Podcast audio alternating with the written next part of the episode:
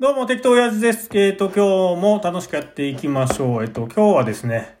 えー言いたいことが言えない夫に向けてっていう話をしていこうと思います。言いたいことがあるんだけど、あの、いつも我慢して言えないっていうことって、まあ多いと思うんですよ。で、そのな時に言えない自分に対してすごい情けない気持ちになって落ち込んで、えー、ということがね、すごくあると思うんですけど、そういう人たちに向けて、あの、メッセージという形ですね。で送ろうと思います。えーその1、言いたいことが言えない理由。その2、言っても意外とスッキリすることはない。その3、ずけずけ言う人も実は本音を言えてない。のこの3点でお送りします。では、その1。言いたいことが言えない理由ですね。えっと、これはですね、まあ、うん、まず言いたいことが、えっと、そうですね。まず、奥さんに言いたいことがある夫っていう、えー手でいくんですが、この時に、うん、言い返したいけど言えない。これは、やっぱり、近い未来を考えてるっていうのがあるんですね。こう言うたら多分こうやって帰ってくるだろうと余計にこう10倍にもなって帰ってきて余計に自分が、えーしんどくなるから言わないでおこうっていうふうに我慢するパターンっていうのがあるんですよね。これすごい多いと思います。あの、やっぱり口でね、負けちゃうんですよね。うん。で、えっ、と、我慢しちゃう。で、さらにこの我慢した後にもうずっとこう残ってて、で、あの、なんていうかな、その、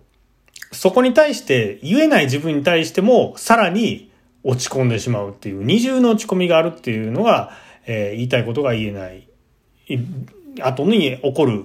ことですよね。で、これでさらにこう自分のことが嫌いになって、そして、やっぱり人のせいにしてしまう奥さんのことをやっぱり悪者に自分の中でね、そういうふうに、えっ、と、マインドセットされてしまうっていう事象がよくありますよね。で、こうなると、どんどんどんどんやっぱ負のスパイラルになってしまって、えっと、あの、忘れてても、このことが自分の中で解消したなと思っても、やっぱり何かの表紙にぴょって出てきたりするんですよ。うん。っていうのがあって、まあ自分の中でこう、沸点が、もう常にこう、パンパンの状態になってくる。うん。で、そうすると、えっと、怒りで爆発してしまう人もいれば、えっと、仕事のパフォーマンスが悪くなったりとか、子供への当たりがきつくなったりとか、あとは、節々が嫌みったらしくなったりとか、うん。なんか知らんけど、こう、マウントを取る人。だから結構、マウントおじさんって言われてる人って、もしかしたら、そういう、まあ、例えば夫婦関係でこういうふうに、あの、溜まってる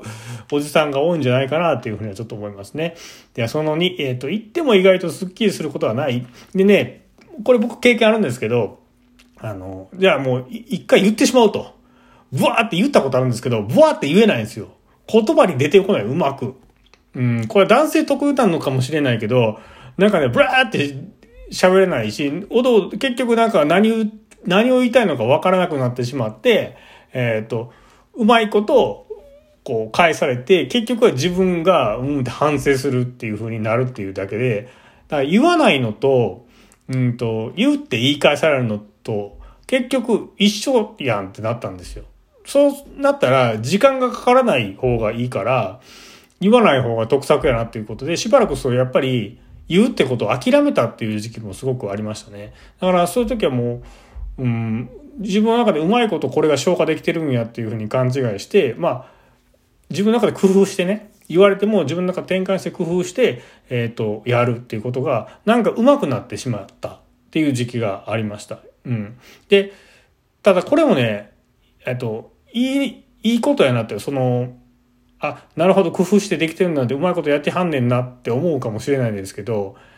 これやっぱり根本解決になってないんですよ、結局。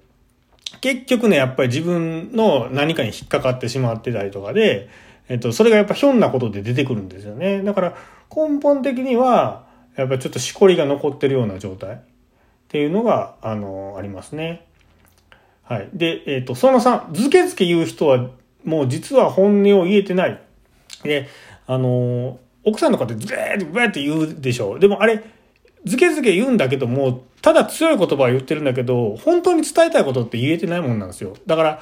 結局その、うまく言葉にできない夫と、ずけずけ言う妻っていうのがおった時に、どちらも一緒で、どっちも実は本音が言えてない。あんたこうやんかこうやんかって言ってるけど、実はそういうことを言いたいわけじゃないんですよね、奥さんも。うん。で、えっ、と、これでまあどういうことを考えればいいかなっていう話なんですけど、この、人に真に響く言葉っていうのは、あの、その発する人自身が、本当にこう、整ってるっていうことが大前提になるんですよね。で、これあの、言いたいことが言えないっていうふうに、あと、一つこの落ち込んでる夫の気持ちになってみると、やっぱりこう言葉で任したいっていうのはちょっとあると思うんですよ。いつもこう言葉でマウント取られて、やられてる、やられてると。そこにだから、勝敗、こう、議論なのか、まあ、喧嘩の勝敗ですね。口喧嘩のこの勝ち負けの概念が多分まず入ってしまってて、いつも負けてるからたまには勝ちたいなっていうことなんですよね。で、この勝敗の世界でいくと、まあ出口はないわけなんですよ。で、唯一出口があるのは、この勝敗の概念のそういう世界から抜け出すっていうことなんですよね。そう。そこでやっぱり、ぬ、抜け出した人こそが、やっぱりこの真に勝てるというか、もうグーのでも出なくなるようなことになるんですよ。で、これグーのでも出なくなるまでマウント取って、あの、ろ、なんていうのかな、理論的に、その、議論で任せって言ってるわけじゃなくて、あの、例えば、えっと、受け入れるとか許すっていう行為も実は相手にとっては最大の攻撃になったりとか、まあ、気づきを与えるっていう意味ではね、あの、本当に真に勝てるようになるんですよね。で、あのー、だから勝つ、勝ち負けっていう、その勝つ必要はなくて、えっと、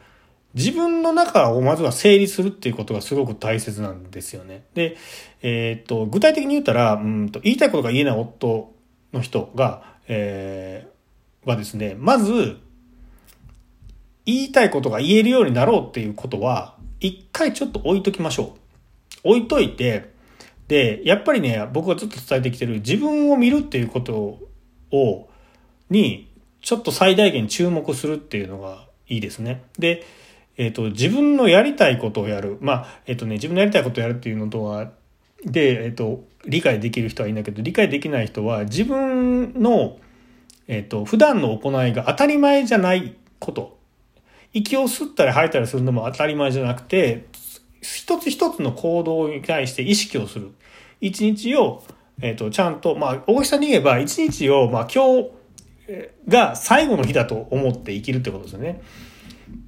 で、一回想像してみてもいいと思うんですよ。自分が例えば末期がんでも今日までの命なんです。明日にはもう、今日の0時、0分で死んでしまうって思った時に自分は今、どういう行動をするんだろうって。まあもしかするとこんな家なんか飛び出して好きなところ行くわってやけくそに思うかもしれないけど、そこはちょっと冷静に考えてもらって、冷静に考えてみると多分やっぱり家族のことを思うと思うんですよね。うん。とか、まあ自分を大切にするためにちょっと時間を気にせずゆったり本を見るのか座るのか歩くとか、なんかそういうようなことなのかなと僕は思うんですけど、で、えっ、と、そういうことをちょっとずつ日常に落としていくわけなんですよ。まあ、なんていうかな、落ち着くってことなんですよね。平たく言うと。うん、やっぱせかせかしてていろんなこと考えてしまうから、過去のこと、未来のこととか、人のこと、奥さんのこととかね、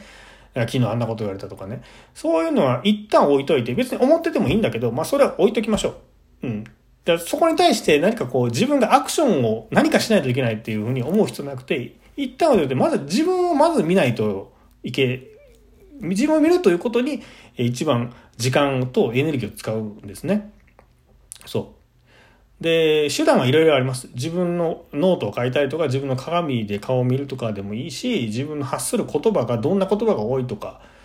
うん、なんか、やっぱり、やっぱり、やっぱり、例えば、例えばとか、例えばって僕多いんですけど、言葉、発する言葉が多いなとか、なんかそういうことに気づいてあげる。でね、こういうことをずっとやっていくと、えっ、ー、と、ある日突然、僕は、これ、僕も経験あるんですけど、言いたいことがパンって言える時出てくるんですよ。なんか瞬間的に。しかも全然気にせず。で、で、これが言いたいことが、その、こ、この時は、その、ろなんていうかね、口喧嘩の勝ち負けとか全く考えず、純粋に、これをこうしてやとか、これは無理やわっていうことをパンって相手に言うんですね。で、その時って帰ってこないんですよ。不思議と。あ、これやなと思って。だから、本当に、えっ、ー、と、なんていうかな、言いたいことを言うっていうのは、うん、つまり、自分の中であまりこの気持ちとして熟成とか発酵してる状態じゃないんですよね。だから言いたいこと我慢してどんどん発酵してくるんですよ、中で。心、気持ちが。それでボロッと出てもやっぱ伝わらないから、もう普段からその発酵しないような仕組みを作ってしまって、そしたら思ったことをパンパンパンって言えるようになるんですよ。えそうすると、意外と相手から返ってくることもないし、で、えっ、ー、と、そうやってズケズケズケズケとかって言うてくるときも、あ、